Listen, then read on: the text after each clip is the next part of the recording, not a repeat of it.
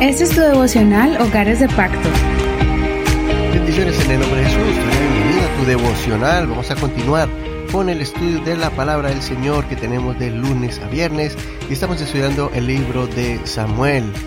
Hoy le corresponde al capítulo 20 de Primera de Samuel. Recuerda que puedes escuchar este devocional en cualquier plataforma de audio como Apple Podcast si tienes un iPhone o Google Podcast, Spotify y otras plataformas más. Vamos a comenzar el devocional de hoy en 1 Samuel capítulo 20 y el tema de hoy es lazos de amistad probados por el fuego.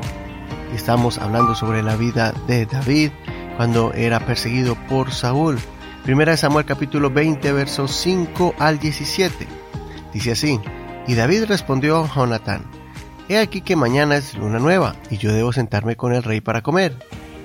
Pero tú dejarás que me vaya y me esconda en el campo hasta el atardecer del tercer día. Si tu padre me echa de menos, dirás, David me pidió encarecidamente que lo dejara ir de inmediato a Belén, su ciudad, porque todos los de su familia tienen allá sacrificio anual. Si él dice, está bien, entonces tu siervo tendrá paz. Pero si se enoja, sabrás que el mal está determinado de parte de él. Tendrás pues misericordia de tu siervo, ya que has hecho entrar a tu siervo en un pacto del Señor contigo. Si hay maldad de mí, mátame tú. ¿Para qué llevarme hasta tu padre?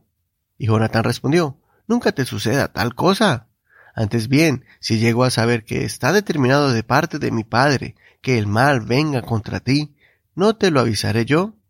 Entonces David preguntó a Jonatán, ¿quién me avisará si tu padre te responde con aspereza? Jonatán dijo a David, ven, salgamos al campo. Salieron ambos al campo y Jonatán dijo a David, vive el Señor Dios de Israel que cuando yo haya hablado con mi padre mañana como a esta hora, las nueve de la mañana, he aquí que si él muestra buen ánimo para con David, no enviaré yo para hacértelo saber. Pero si mi padre quiere hacerte daño, así haga el Señor a Jonatán y aún le añada, si no te lo hago saber. Así te despediré y te irás en paz y que el Señor esté contigo como estuvo con mi padre. Y si quedo vivo, muéstrame la misericordia del Señor para que yo no muera. Cuando el Señor destruya de la tierra uno por uno a los enemigos de David, no elimines para siempre tu misericordia de mi casa. Así Jonatán hizo un pacto con la casa de David y dijo, El Señor lo demande de mano de los enemigos de David. Jonatán hizo jurar de nuevo a David, a causa de su amor por él, porque lo amaba con toda su alma. Hasta aquí la lectura de hoy. No olvides leer todo el capítulo completo. Las pruebas para David continuaron. Saúl buscaba la forma para matar a David, pero quería hacerlo sin contarle a Jonatán porque sabía de la amistad tan fuerte entre David y Jonatán. Aquí vemos una de las pruebas de fuego para esta amistad. Comenzaba una nueva etapa en la vida de David, donde debía esconderse por muchos años, perseguido por el mismo rey. La persona clave para que David pudiera huir fue su gran amigo e hijo del rey. Jonatán puso a David sobre su padre.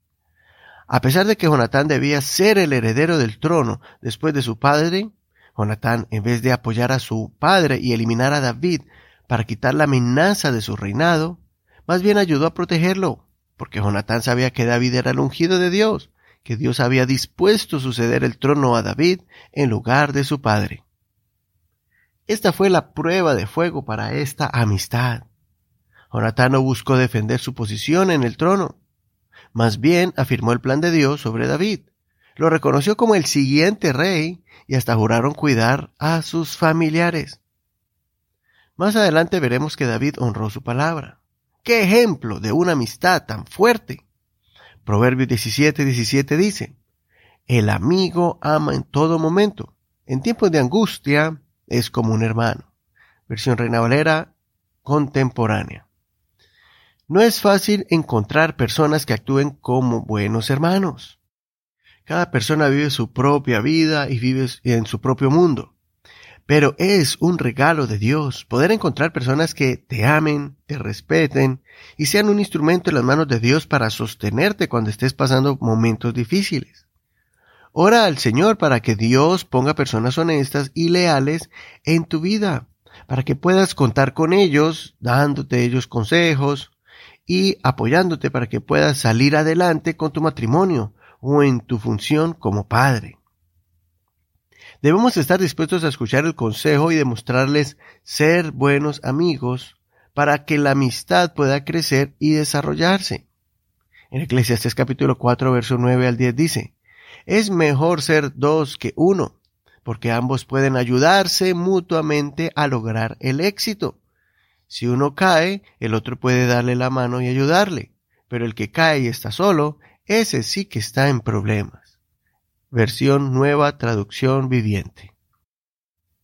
También debemos desarrollar con cada uno de los miembros de nuestro hogar una unidad como la de David y Jonatán. A veces, las parejas solo desarrollan esa función en el hogar como el que provee, o la que nutre, y los que administran la casa para que funcione bien. Pero debemos cuidarnos de caer en la monotonía del diario vivir y poder desarrollar esa parte de la amistad entre esposos, deben alimentar esta área haciendo cosas juntos, por ejemplo, salir a tomar un café, hablar de sus temores, contar sus sueños y tener la capacidad de ser vulnerables entre los dos, tratarse con respeto y con dignidad, porque así es que uno debe tratar a un amigo, no burlándose de los sueños, ni pisoteando las ideas, ni hablándose con aspereza, ni menospreciándose. Nuestros hijos también deben saber que sus padres no solo los van a guiar, corregir y disciplinar, sino que también pueden encontrar en sus padres a alguien que se esfuerza para poder entenderlos y ayudarlos a cruzar las tempestades emocionales de la preadolescencia, adolescencia y juventud. Cuando tengan esos momentos de decepción por algún mal amigo o la presión del grupo, que ellos sientan y sepan que pueden encontrar un amigo en nosotros y sientan la libertad de expresar sus frustraciones, y a la vez encontrar una voz amiga que los consuele y los aconseje. Soy tu amigo y hermano doctor Rodríguez. Que el Señor fortalezca en medio de la prueba esa unidad familiar entre ustedes.